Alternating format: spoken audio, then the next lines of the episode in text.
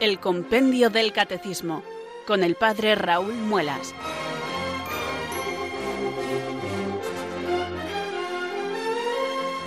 Muy buenas tardes, queridos oyentes de Radio María. Son las cuatro, las tres en Canarias. Aquí comienza una nueva edición del Compendio del Catecismo.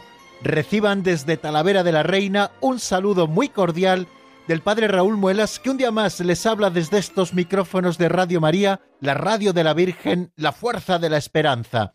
Sed todos bienvenidos.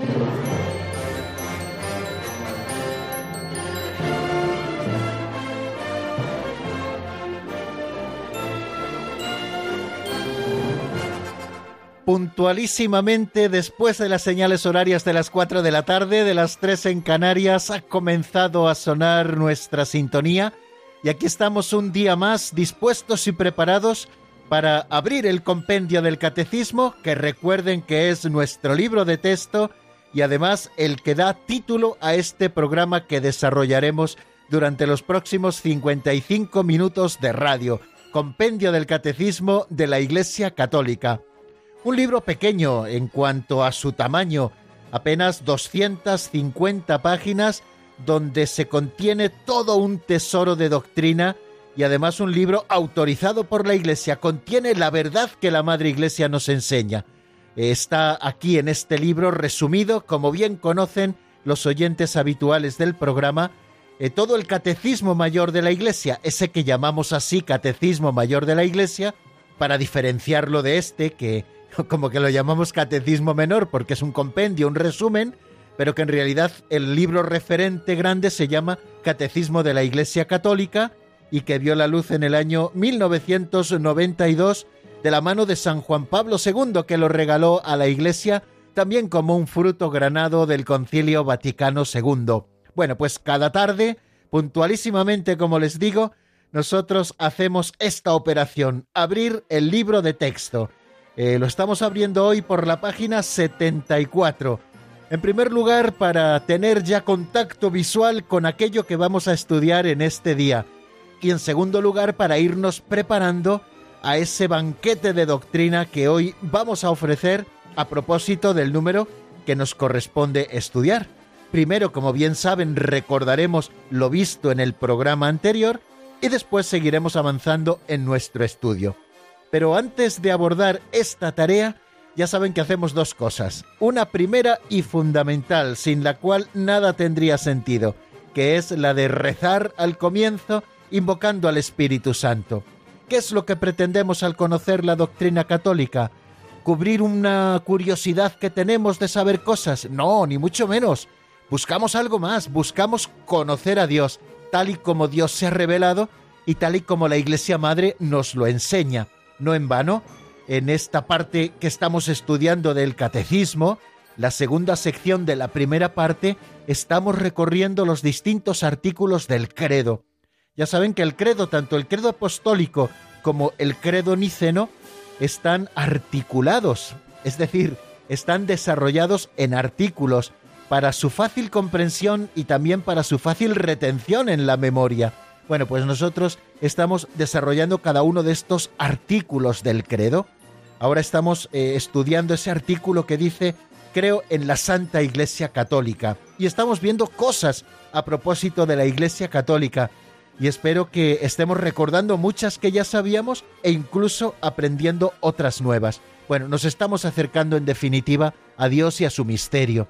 Y por lo tanto necesitamos pedirle al Señor que abra nuestro entendimiento y que fortalezca nuestra voluntad, que venga su Espíritu Santo, que nos adorne con sus dones y que nosotros podamos llevar a cabo esta misión que se nos encomienda y que queremos cumplir gozosamente, el estudio del compendio del Catecismo de la Iglesia Católica. Por eso, como cada día, rezamos así.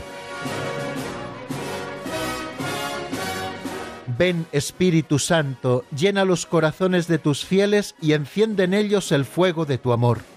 Envía Señor tu Espíritu que renueve la faz de la tierra. Oh Dios, que llenaste los corazones de tus fieles con la luz del Espíritu Santo, concédenos que guiados por el mismo Espíritu, sintamos con rectitud y gocemos siempre de tu consuelo, por Jesucristo nuestro Señor. Amén.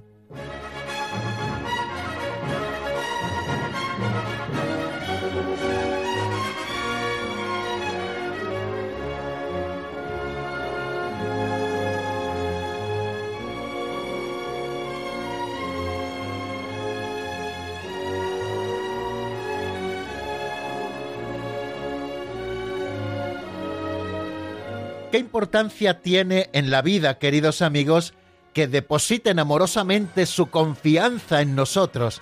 Bueno, pues este es el tema del que vamos a hablar en la pincelada de sabiduría que desarrollaremos hoy. Todos los días, y esta es la segunda cosa que hacemos antes de entrar en el banquete de doctrina del compendio del catecismo, y a modo de aperitivo lo hacemos, abrimos un librito muy pequeño de don Justo López Melús que contiene pequeñas historietas de apenas un minuto, narraciones breves que luego nos dan pie a reflexionar. Son esas que llamamos pinceladas de sabiduría. Ya sé que en Radio María hay microespacios que también se llaman así pinceladas, pinceladas, ¿no? Y es que esta palabra sugiere mucho. Una pincelada es un trazo sencillo, pero que contiene detrás mucho, ¿no? Pues eso les ocurre a nuestras pinceladas de sabiduría que en apenas un minuto, es decir, en un trazo sencillo de pincel, nosotros luego podemos reflexionar y sacar muchas aplicaciones concretas para nuestra vida diaria, para poderla vivir cristianamente, para vivirla con fe, con esperanza y con caridad. A veces hablamos de grandes cosas de la vida cristiana y a veces nos detenemos en pequeños detalles que también son importantes, porque al final la vida se va construyendo de pequeños detalles, de cosas sencillas, de aspectos cotidianos. Pues esos son los que quieren tratar cada día estas pinceladas. La de hoy tiene un título muy sugerente, les va a gustar, se titula Un beso de mi madre. Escuchemos esta pincelada en la voz de Alberto.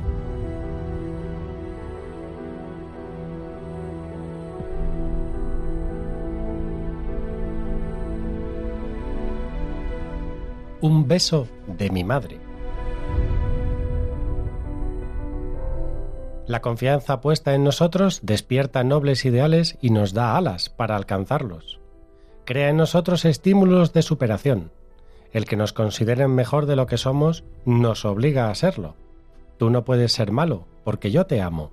La autoestima despierta nuevas energías. Benjamin West, el famoso pintor de Estados Unidos, pintó de niño un gallo lo enseñó a su madre, que emocionada lo abrazó y lo besó. ¿Cómo llegaste a ser pintor? Un beso de mi madre me hizo artista. Zarra jugaba al fútbol de niño con otros niños bajo la ventana de su casa. Un día mi madre me dijo, no entiendo mucho, pero me gusta asomarme a verte jugar. Sabía que mi madre me miraba, y así llegué a ser lo que soy.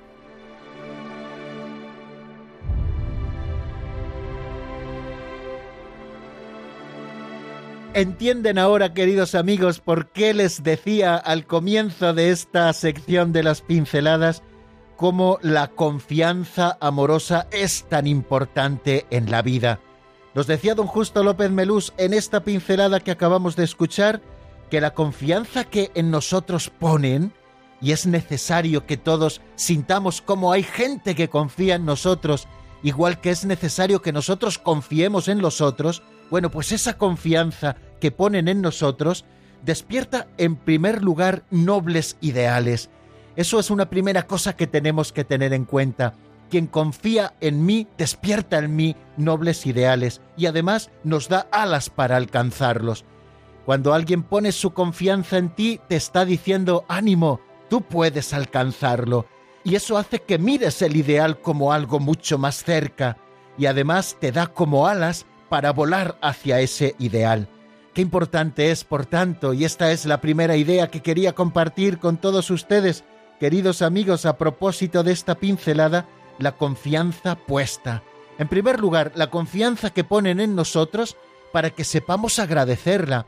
¿Cuántas veces hemos defraudado la confianza, por ejemplo, de nuestros padres o de aquellos que nos educaban, y han vuelto a poner su confianza en nosotros? Y eso ha de despertar en nosotros si somos un poco atentos, si estamos pendientes de estos detalles maravillosos de la vida, esto ha de despertar en nosotros nobles ideales. Fijaros, el que nos considere el mejor de lo que somos es una manera también de obligarnos a serlo. Yo recuerdo que esta frase se la escuchaba muchas veces a don Justo López Melús, el autor de esta pincelada. Era mi director espiritual y me lo decía. El que te considere el mejor de lo que eres te obliga a serlo. Bueno, pues es una manera de despertar en nosotros nobles ideales cuando depositan en nosotros eh, su confianza, cualquier persona, sobre todo si es una persona amada. Y esta confianza que depositan en nosotros nos da también la fortaleza necesaria para que podamos alcanzarla. Fijaros, si esto lo decimos del humano, ¿qué no habremos de decir de lo divino? Cuando nosotros nos acercamos a veces muy compungidos y arrepentidos al sacramento de la penitencia, una primera idea que a mí me gusta decir al penitente es que se alegren porque Dios sigue confiando en ellos. A pesar del pecado, a pesar de haber caído, Dios purifica su corazón y vuelve a darle fuerzas para que siga adelante y comience de nuevo la lucha. Es esa confianza que Dios pone en nosotros cuando nos acercamos arrepentidos implorando su misericordia. Por eso cada confesión que hacemos nunca ha de ser un acto rutinario, sino que ha de ser una manera de despertar en nosotros los nobles ideales. Cuando Dios vuelve a perdonarnos, quizá de los mismos pecados que nos confesamos la última vez, tiene que despertarse en nosotros el noble ideal de la santidad. Dios sigue confiando en mí porque sigue dándome su gracia, y junto con la gracia del perdón, también me da la fortaleza, las alas, para poder alcanzar esa misericordia. La confianza, queridos amigos, tanto la que Dios pone en nosotros como la que ponen en nosotros nuestros semejantes, crea estímulos de superación. Pero para esto tenemos que estar atentos, para esto incluso tenemos que ser agradecidos, agradecidos a esa confianza que ponen en nosotros. Fijaros eso que decía textualmente don Justo en la pincelada, tú no puedes ser malo porque yo te amo. El amor es capaz de deshacer incluso la maldad, y solamente el amor ha sido capaz de cambiar los corazones más duros y más torcidos. Y es que el amor da confianza y la confianza hace que se despierte la autoestima y el que tiene esa autoestima porque tiene quien confía en él, recibe esas nuevas energías para vivir. Y qué dos bonitos ejemplos, ¿no? De dos artistas en lo suyo, tanto Benjamin West, ese famoso pintor de los Estados Unidos, que fue pintor precisamente por un beso de su madre. De niño pintó un gallo y tanto le gustó a su madre que emocionada lo abrazó y besó y felicitó. Pues aquello despertó en nuestro protagonista el noble ideal de ser pintor y además le dio alas para alcanzar la técnica suficiente para ser uno de los grandes. Un beso de mi madre me hizo artista. Y también hemos escuchado el ejemplo de ese jugador de fútbol Zarra, ¿no? Como él de niño jugaba con otros niños debajo de la ventana de su casa y su madre lo miraba y un día le dijo No entiendo mucho de fútbol, pero me gusta asomarte y verte jugar. Él, sabiendo que su madre le estaba mirando, eso hacía que se esforzara cada vez en jugar mejor y así llegó a ser lo que era uno de los grandes futbolistas que ha dado nuestra tierra patria, Zarra. Bueno amigos, creo que todos tenemos quien confía en nosotros y sobre todo en nosotros confía el Señor, que esto nos dé alas para volar por el camino de la santidad.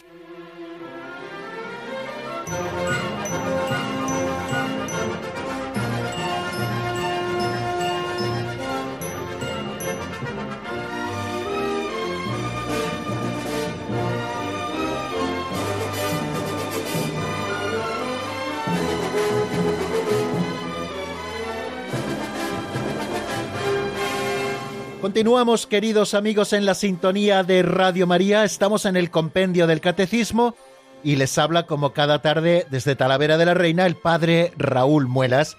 Estamos estudiando, como ya les indicaba hace unos momentos, un artículo del credo que dice creo en la Santa Iglesia Católica. Y dentro de todo lo que nos dice el compendio del Catecismo a propósito de la Iglesia Católica, nos encontramos en un epígrafe en el que se nos habla de quiénes constituimos la Iglesia Católica, es decir, la estructura de la Iglesia Católica. Se titula así Los fieles, dos puntos, jerarquía laicos y vida consagrada. En primer lugar, al titular Los fieles nos está hablando de que todos los miembros de la Iglesia somos considerados así fieles, y luego dentro de los fieles que lo somos por el bautismo, hay jerarquía, hay laicos y hay vida consagrada. Hay por lo tanto un principio unitario que es el de ser fieles, estar todos bautizados. Esto es lo que nos da la común dignidad de ser hijos de Dios. Y este principio unitario también es el que nos llama a la común vocación que es la santidad. Y luego nos habla también de un principio de diversidad. No todos los fieles hacemos lo mismo en la Iglesia, ni llevamos adelante el mismo ministerio ni la misma tarea. Por eso existe también un principio de diversidad, que es el de la jerarquía, los laicos y la vida consagrada.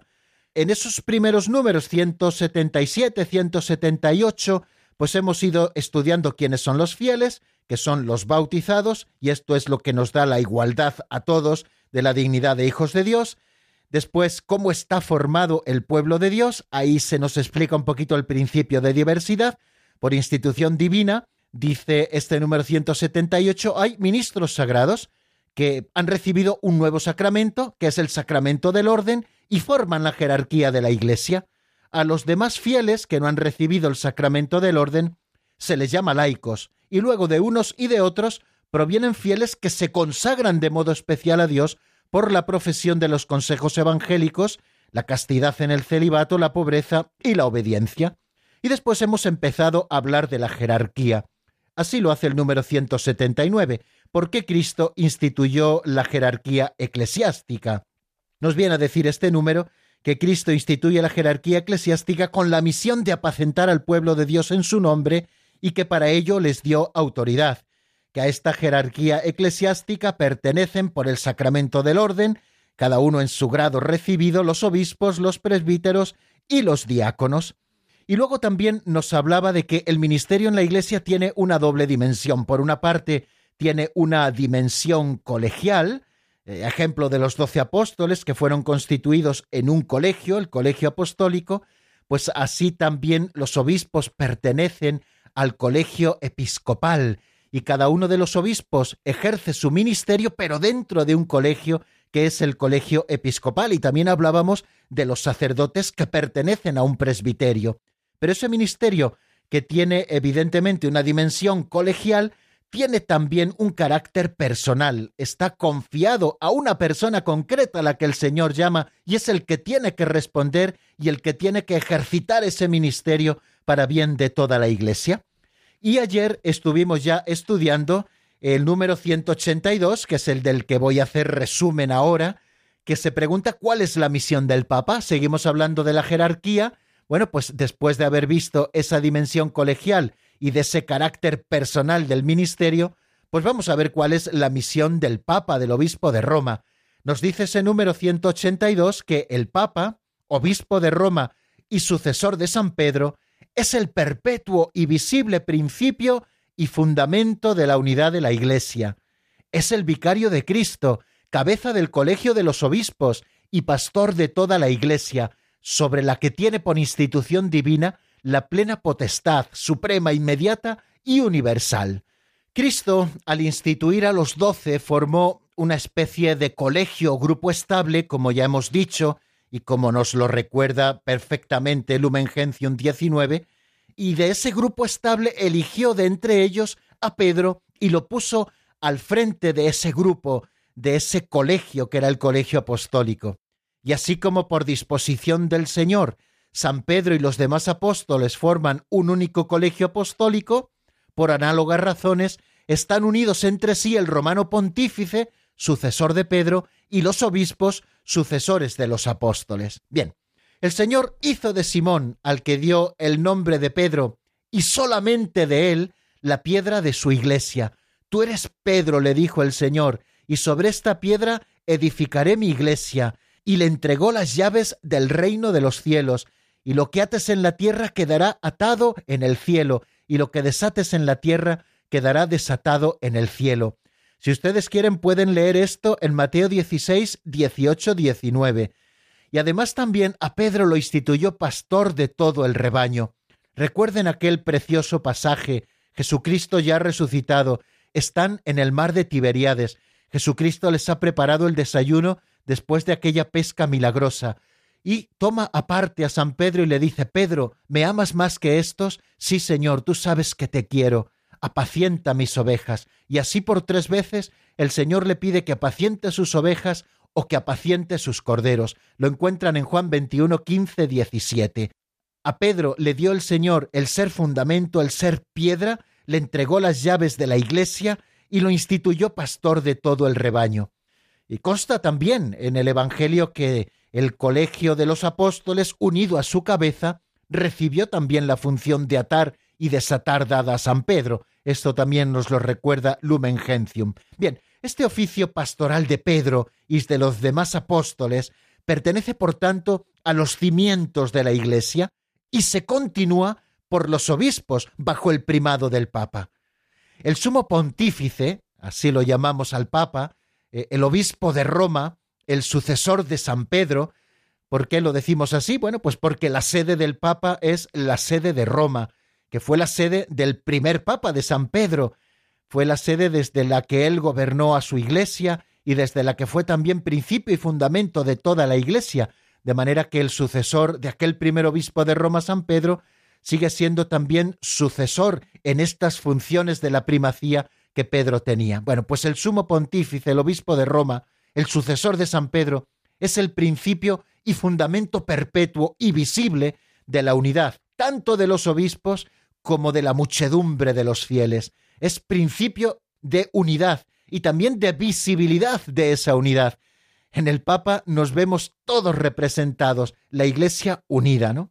Y también algo que nos recuerda Lumen Gentium, citando a Christus Dominus en el número 2, ¿no? El pontífice romano, en efecto, tiene en la Iglesia, en virtud de su función de vicario de Cristo y pastor de toda la Iglesia, esa potestad plena, suprema y universal que pueden ejercer siempre con entera libertad. Así nos lo ha recordado también ese número 182.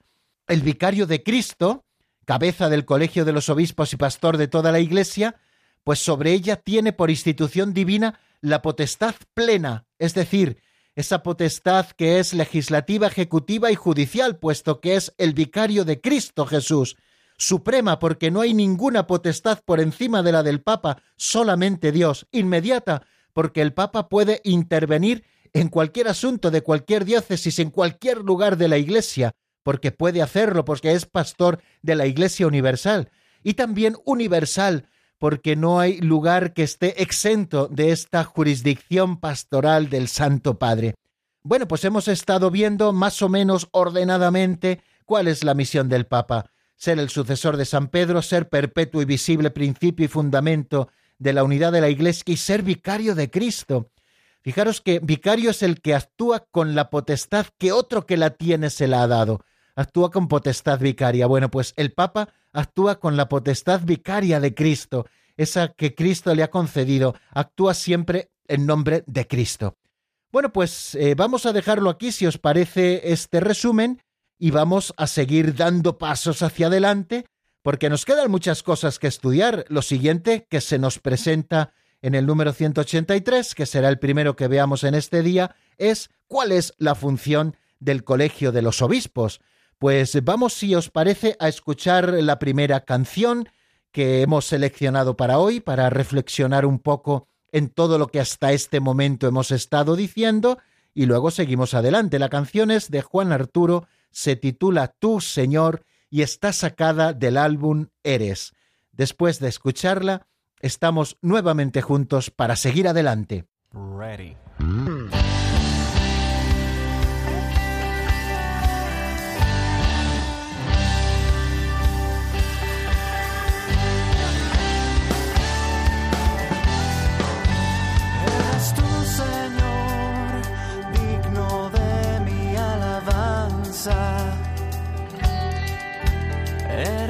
Señor,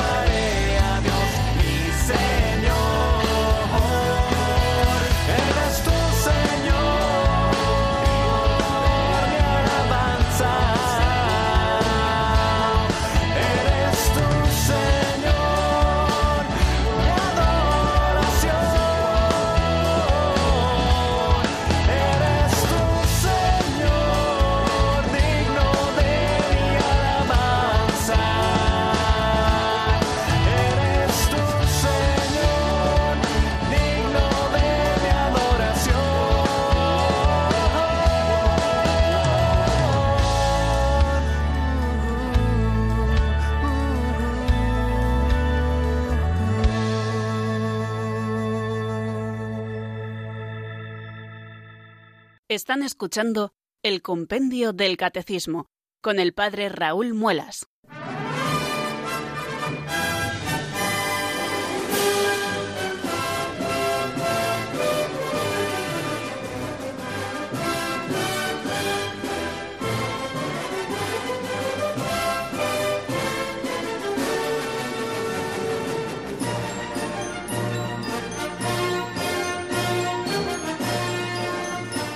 Continuamos, queridos amigos, en la sintonía de Radio María. Estamos en el compendio del Catecismo y vamos a abordar el número 183 que nos habla del Colegio de los Obispos o del Colegio Episcopal. Es el conjunto de todos los obispos ordenados en la sucesión apostólica que están en comunión con el romano pontífice. Los obispos que están distribuidos por el mundo entero, cada uno de ellos pertenece a este colegio, que es el que sucede al colegio apostólico, en el magisterio y también en el régimen pastoral, junto con su cabeza que es el romano pontífice, ojo, y nunca sin ella. Bueno, pues este colegio de los obispos es sujeto también de la potestad suprema y plena sobre toda la Iglesia. Bueno, pues vamos a escuchar, aunque ya casi lo he adelantado con esta introducción, lo que nos dice este número 183 del Compendio del Catecismo de la Iglesia Católica, que como siempre vamos a escucharlo en la voz de Marta Jara.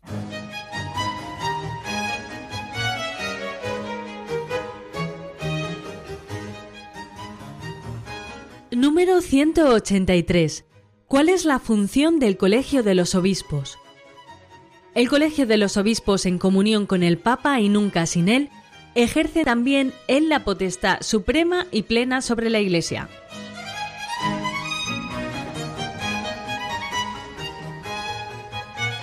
Si recuerdan, como hemos repasado hace apenas unos minutos, en el número anterior hablábamos del romano pontífice, del obispo de Roma, del sucesor de Pedro, que es sujeto por institución divina de la potestad plena, suprema, inmediata y universal sobre toda la iglesia, puesto que es pastor de toda la iglesia. Y ahora este número 183 nos está hablando de otro sujeto que también él tiene la potestad suprema y plena sobre la iglesia. Una primera pregunta que nos puede surgir al acercarnos a este tema. ¿El hecho de que haya dos sujetos de la potestad plena eh, está hablando de que en la iglesia hay un contrapeso para evitar, por ejemplo, que el Papa pueda ejercer la potestad plena, suprema, inmediata y universal en algún momento? Pues como bien nos dice ese número 183, a esta pregunta tenemos que responder que no, porque el colegio de los obispos existe siempre en comunión con el Papa, es decir, presididos por el Papa, de manera que si se excluyera al Papa de este colegio de los obispos, no sería tal colegio de los obispos. Por lo tanto, el colegio de los obispos, en comunión con el Papa y nunca sin él, ejerce también él la potestad suprema y plena sobre la Iglesia. Bueno, para explicar eh, esta línea y media que dedica el compendio del Catecismo a la función del Colegio de los Obispos, tenemos que recurrir a los números referentes del Catecismo Mayor de la Iglesia como hacemos en muchísimas ocasiones, que nos hablan también de este tema. Son los números 883, 884 y 885 que pueden darnos un poquito de luz y también explicación a lo que quiere decirnos este número nuestro 183 del compendio, cuál es la función del Colegio de los Obispos. El colegio o, o cuerpo episcopal no tiene ninguna autoridad si no se le considera junto con el romano pontífice como cabeza del mismo. Ya saben que entre los muchos errores a los que la Iglesia ha tenido que ir haciendo frente a lo largo de la historia, existe uno que tiene el nombre de conciliarismo, según el cual el conjunto de todos los obispos sería una estancia superior al Papa.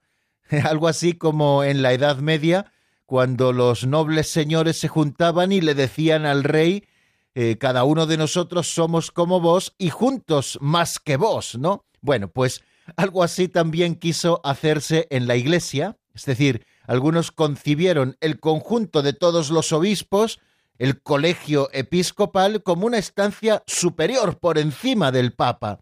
De manera que si había que destituir a un Papa, tenía que ser eh, o tenía que hacerlo ese colegio episcopal, o que si había que rebatir la decisión de un Papa, tenía que hacerlo el colegio episcopal, y la Iglesia desde siempre ha tenido muy claro que esto no es así, que el colegio de los obispos existe siempre que se esté en comunión con el Papa. Como nos dice el número 22 del Lumen Gentium, nos apunta que el colegio cuerpo episcopal no tiene ninguna autoridad si no se le considera junto con el romano pontífice como cabeza del mismo. Como tal, este colegio es también sujeto de la potestad suprema y plena sobre toda la Iglesia, eh, que no se puede ejercer a no ser con el consentimiento del romano pontífice. ¿Quién es el que convoca al colegio episcopal, queridos amigos, cuando requiere que estudie un caso y que ejerza también su potestad suprema? Bueno, pues el que lo convoca siempre es el romano pontífice, cabeza de ese cuerpo o de ese colegio episcopal del que estamos hablando, como nos cita el número 22 de la Lumen Gentium, haciendo referencia también a un canon del Código de Derecho Canónico, que es el 336, que dice lo siguiente. El colegio episcopal cuya cabeza es el sumo pontífice y del cual son miembros los obispos en virtud de la consagración sacramental y de la comunión jerárquica con la cabeza y miembros del colegio, y en el que continuamente persevera el cuerpo apostólico, es también en unión con su cabeza y nunca sin esa cabeza, sujeto de la potestad suprema y plena sobre toda la Iglesia. Hay varios cánones, son poquitos, eh, los que nos hablan de, del colegio episcopal. El canon 337 del Código de Derecho Canónico nos dice, en su párrafo primero, la potestad del colegio de los obispos sobre toda la Iglesia se ejerce de modo solemne en el concilio ecuménico. Ahora volveremos a esto eh, sobre lo que es el concilio ecuménico. Esa misma potestad, esa potestad suprema, también sobre la Iglesia de la que estamos hablando, que posee el colegio episcopal o el cuerpo episcopal, esa misma potestad, dice el párrafo segundo de ese canon 337, se ejerce mediante la acción conjunta de los obispos dispersos por el mundo, promovida o libremente aceptada como tal por el romano pontífice, de modo que se convierta en un acto verdaderamente colegial.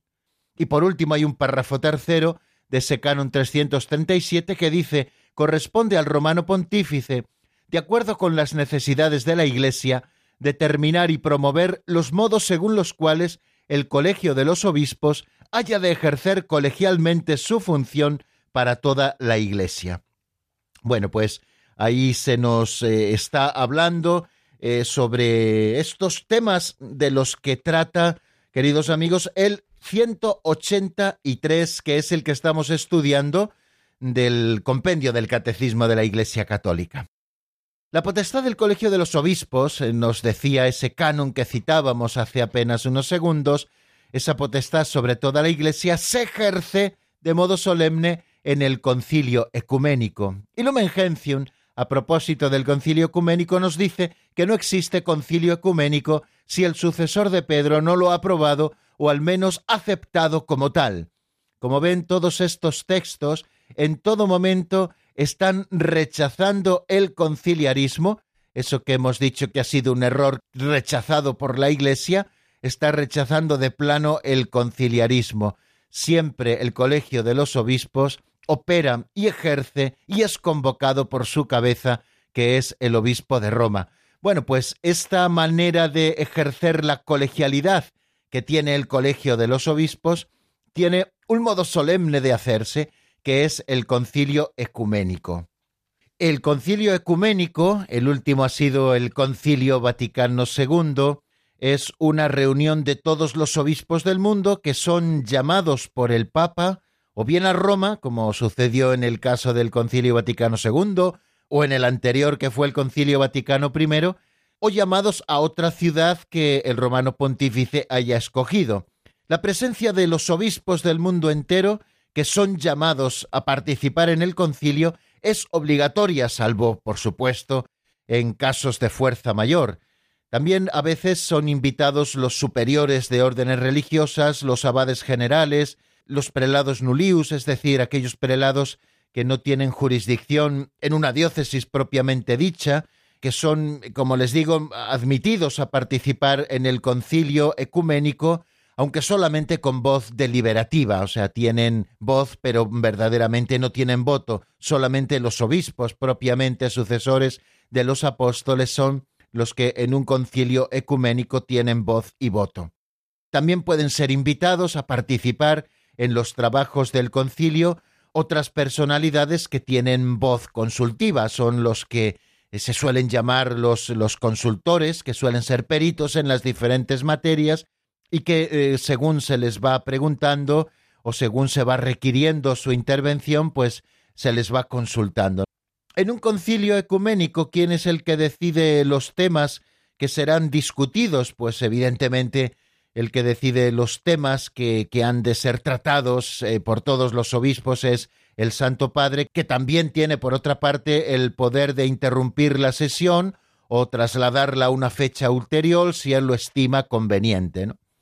Evidentemente, un trabajo como el del Concilio Vaticano II, que fue el último de los concilios, está repartido en comisiones antes de ser presentado, evidentemente, como les digo, a esas discusiones generales de la plenaria de todos los obispos del mundo.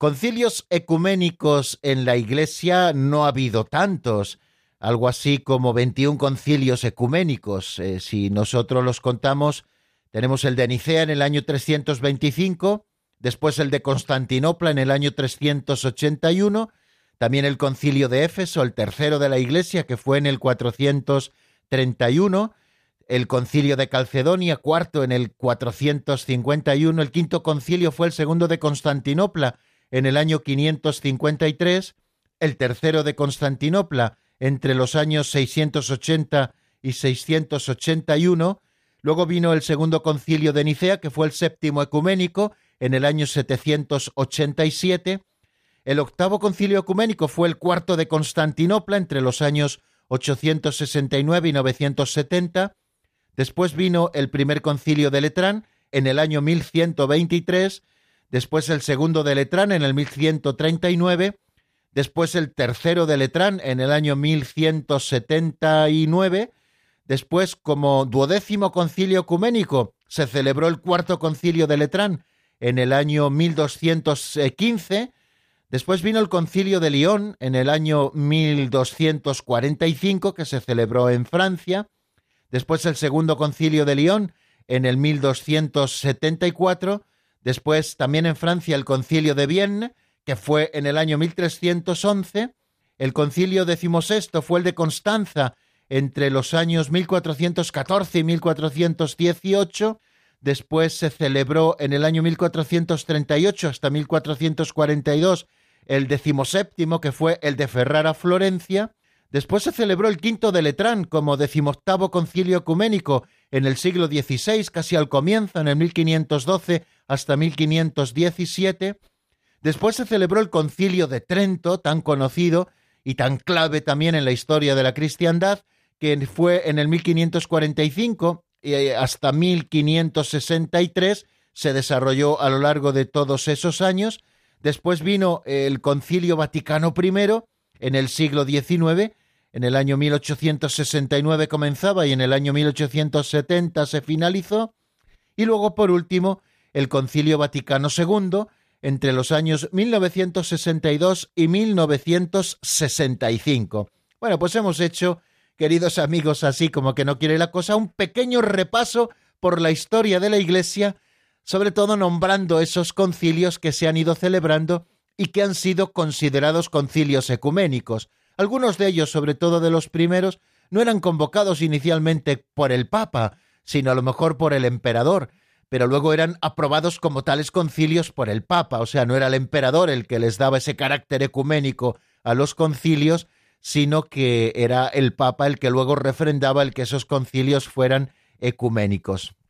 Recordemos esto, que la potestad del Colegio de los Obispos, eh, sobre todo esa potestad suprema eh, y plena que tiene sobre la Iglesia, el Colegio de todos los Obispos ordenados en la sucesión apostólica, con la plenitud del orden y siempre con el romano pontífice a la cabeza, se ejerce de un modo solemne en esos concilios ecuménicos de los que les hablaba y que no existe concilio ecuménico si el sucesor de Pedro no lo ha aprobado o al menos no lo ha aceptado como tal. Bueno, estamos, por lo tanto, hablando del colegio de los obispos. Bueno, pues este colegio, en cuanto compuesto de muchos, expresa la diversidad y la universalidad del pueblo de Dios, y en cuanto reunido bajo única cabeza, expresa la unidad del rebaño de Dios. Eh, en el propio colegio de los obispos, así nos lo explica también el Catecismo Mayor de la Iglesia, estamos viendo dos dimensiones fantásticas que la Iglesia tiene. Por una parte, la diversidad y la universalidad. Eh, fue impresionante, sobre todo en el Concilio Vaticano II, del cual existen multitud de fotografías si ustedes quieren acceder a las redes sociales, al Internet, a los buscadores habituales, pues encuentran multitud de fotografías, como allí estaban representados los obispos del mundo entero, de los diferentes ritos que existen en la Iglesia, de todas las culturas, de todas las razas, obispos venidos del mundo entero, para ejercer de modo solemne esa potestad plena y suprema que el Colegio de los Obispos tiene sobre la Iglesia siempre y junto con su cabeza, que es el sumo pontífice, el Papa, el sucesor de San Pedro.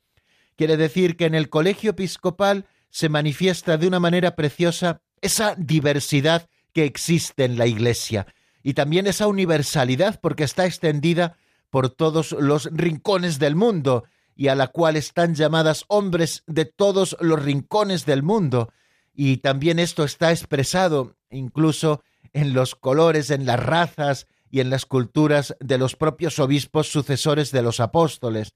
Pero esa reunión que existe de todos estos obispos bajo una única cabeza está expresando, queridos amigos, la unidad del rebaño de Dios, un solo pueblo, bajo un solo pastor universal, que es el Santo Padre. Hemos dicho que se ejerce de modo solemne en el concilio ecuménico, pero también hay otros modos también de ejercer esta colegialidad. Eh, yo me atrevería a decir que el propio catecismo de la Iglesia Católica es un modo de hacerlo. Ya saben cómo se fue confeccionando.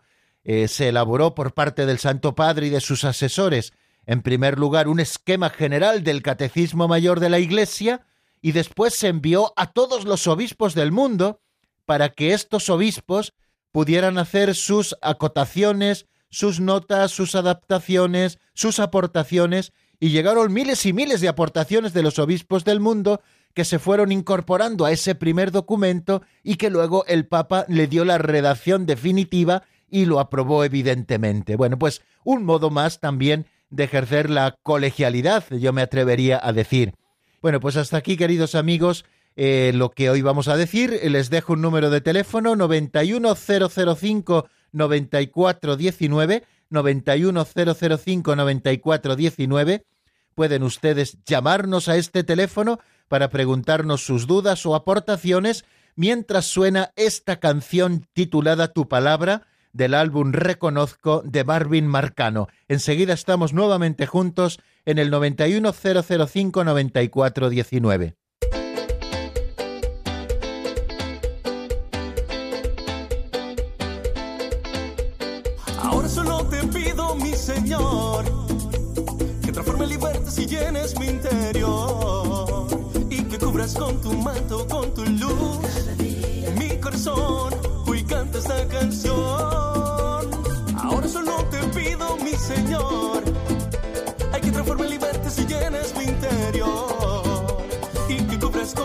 Con tu manto, con tu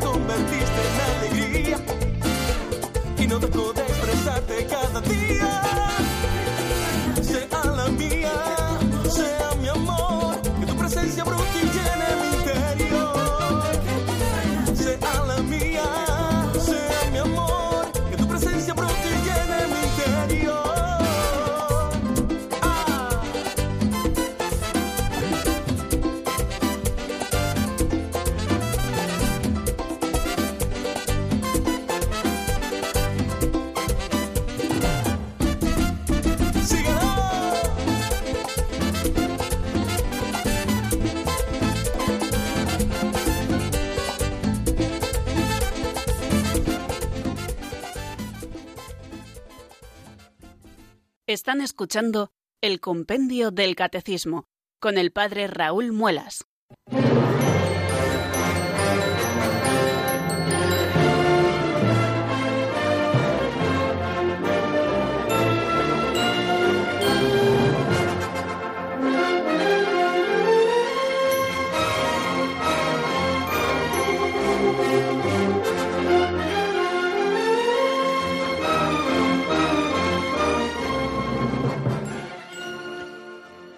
Bien amigos, eh, continuamos en la sintonía de Radio María. Son las 4 y 49 minutos de la tarde y estamos entrando en esta última parte de nuestro programa, esa en la que les ofrecemos la posibilidad de participar también en el compendio del catecismo con sus preguntas, con sus reflexiones, incluso con sus testimonios. Eh, hay un número de teléfono que es el 91005 9419. Es el teléfono de directo de Radio María al que ustedes pueden llamar y, si lo estiman conveniente, contactar con nosotros. Bueno, mm, quiero agradecerles en este momento pues a tantas personas que de alguna manera se ponen en comunicación con nosotros, aquellos que en los diferentes días pues llaman con sus preguntas, por cierto, decirles que nunca se queden con dudas, eh, no hay preguntas inoportunas. ¿eh? ¿eh? lo importante es que ustedes las expresen y si nosotros sabemos darles la respuesta, pues con muchísimo gusto lo haremos. Eh, pero es importante que aprovechemos este momento con toda familiaridad. Ya saben que llamar a Radio María, aunque siempre nos dé un poquito apuro llamar a la radio, salir en directo, que nos puedan escuchar todos, bueno, eh, en, Radio María todo esto tiene eh, una peculiar manera y es que lo hacemos como muy familiarmente. Lo decimos muchas veces y es verdad que constituimos una familia y que el hecho de ser una familia pues eh, nos quita un poquito los nervios porque aquellas cosas que nosotros preguntemos serán muy bien acogidas siempre por todos. Bueno, pues vamos a dar paso a la primera llamada que nos llega desde Málaga y es nuestra amiga Loli. Buenas tardes y bienvenida. Hola, buenas tardes, padre. Eh, enhorabuena por su programa, porque se aprende mucho. Yo he, estado haciendo tres años de escuela teológica y estoy aprendiendo más con el programa que aprendí en la escuela. Y bueno, mi pregunta mm, es mm, que los obispos, mm, no sé si usted lo ha dicho porque todos los días no, no puedo oír el programa, eh, mm, para ser obispo, aparte de ser sacerdote, mm, se requiere otro requisito o son los sacerdotes los que ellos se presentan para ser obispo o, o es el Papa quien los designa por según su currículum. Esa es eh, la pregunta que yo tenía. Muy bien, pues agradecemos mucho esta pregunta a Loli que nos da la posibilidad de explicar así muy brevemente y de manera muy sencilla cuál es el proceso de elección de obispos, al menos en la Iglesia latina, ¿no? En la Iglesia latina, en la Iglesia occidental que decimos, ¿no? En, las iglesias hermanas orientales, católicas, el proceso es un poco diferente, pero vamos a explicarlo así como ocurre entre nosotros. ¿eh? Eh, es el Santo Padre el que se encarga de elegir a aquellos que van a ser obispos, pero claro, el Santo Padre no conoce a todos los sacerdotes que pueden ser candidatos a obispos, ¿no? Entonces, ¿cómo se suele hacer esto, no? Bueno, pues hay como varias maneras. Una manera es que eh, muchas veces los propios obispos, a la anunciatura apostólica, que es la legación que el Santo Padre tiene en un país, y, la anunciatura apostólica suele tener como una doble, una doble función. Por una parte, se encarga de la relación de la Santa Sede con el Estado en el que está ejerciendo eh, efectivamente esa alegación y luego tiene también eh, una tarea adintra, ¿no? dentro de la Iglesia, ¿no? Entonces, a través del nuncio apostólico, pues muchas veces los obispos pues pasan nombres de sacerdotes posibles candidatos al episcopado, ¿no? Y también se pide que las provincias eclesiásticas, ya saben que las diócesis, y lo diremos eh, algún día de estos siguientes, las diócesis se agrupan en provincias eclesiásticas es decir, que las diócesis más cercanas se reúnen de vez en cuando bajo la capitalidad del arzobispo, que es un primus inter pares, que tiene también pues, algunas competencias que el Santo Padre le da bueno, pues se reúnen las provincias eclesiásticas y mm, de vez en cuando, cada varios años, pues mandan a la Anunciatura Apostólica pues eh, nombres de posibles candidatos al episcopado. Y luego la Anunciatura Apostólica, según las necesidades propias de la Iglesia, pues busca un candidato para una diócesis que ha quedado, por ejemplo, vacante, ¿no?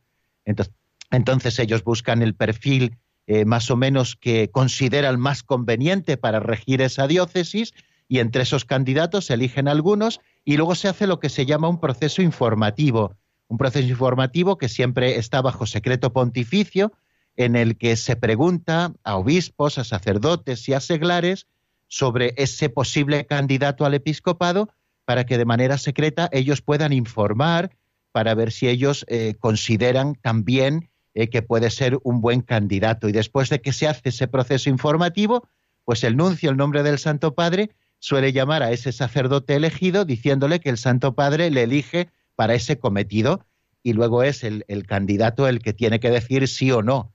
Pues normalmente, aunque eh, suele abrumar esa petición al sacerdote que se la hacen, pues por ese sentido de obediencia y de servicio a la Iglesia, pues normalmente si no hay unas causas mayores, pues se suele aceptar y entonces luego ya el Santo Padre hace las letras apostólicas de nombramiento, y, se procede luego pues a la ordenación episcopal de ese sacerdote que recibe la plenitud del orden sagrado y comienza a regir una iglesia o a ser obispo auxiliar de la iglesia mm, para la que ha sido elegido y ayudar al arzobispo, al obispo propio de esa diócesis. Normalmente este es el proceso que se sigue para la elección de obispos aquí en nuestra iglesia latina.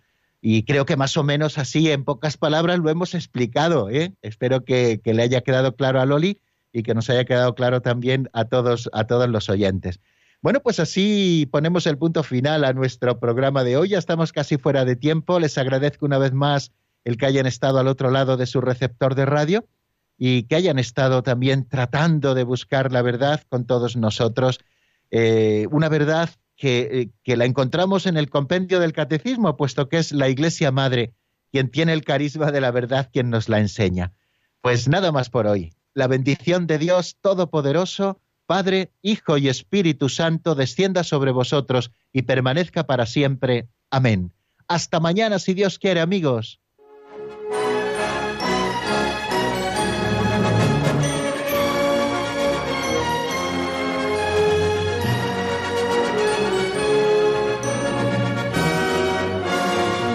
El Compendio del Catecismo con el Padre Raúl Muelas.